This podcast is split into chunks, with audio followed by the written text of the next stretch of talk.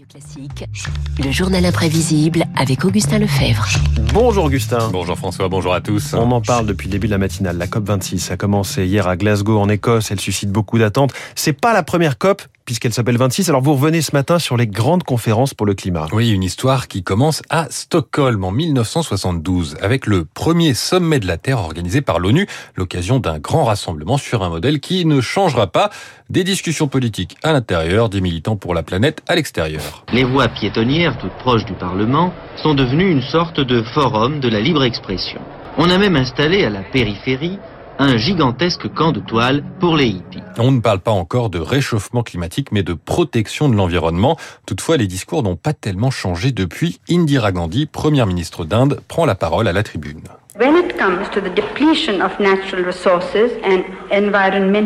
Lorsqu'il s'agit de l'épuisement des ressources naturelles et de la pollution environnementale, un seul habitant d'un pays riche est responsable d'autant d'aggravations que de nombreux Asiatiques, Africains ou Sud-Américains.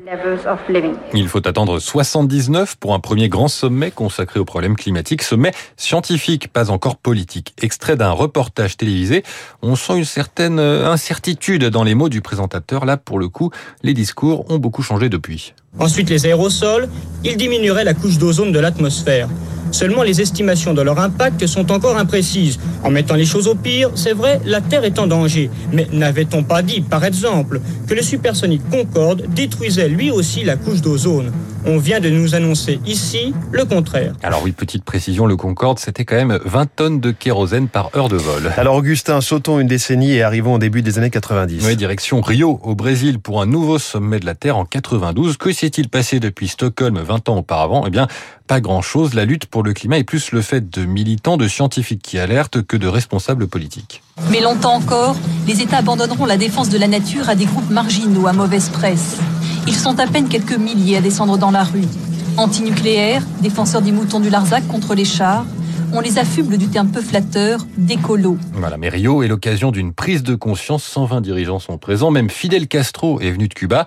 Les participants arrivent à se mettre d'accord. Ils définissent l'expression développement durable et ils signent trois conventions, ce qui donnera lieu à la première COP en 1995, la Conference of Parties, la conférence des partis. Et il y en aura ensuite tous les ans. Et la troisième, à Kyoto, aboutit en 97 à un protocole. Petit résumé signé de notre historien préféré, Franck Ferrand.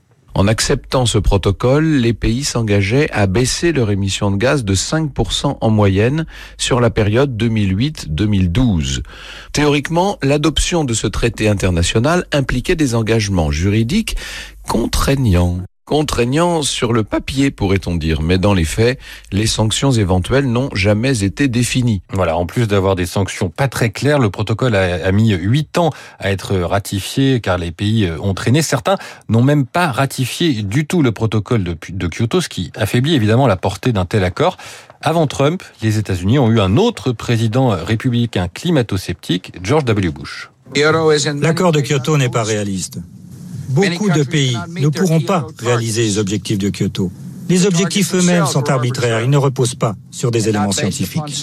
Dans nombreux discours, souvent longs, hein, dans ces conférences, Augustin, certains sont, sont plus marquants que d'autres. Oui, nouveau sommet de la Terre 2002, Jacques Chirac, président français. Notre maison brûle.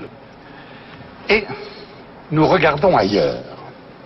Nous ne pourrons pas dire que nous ne savions pas.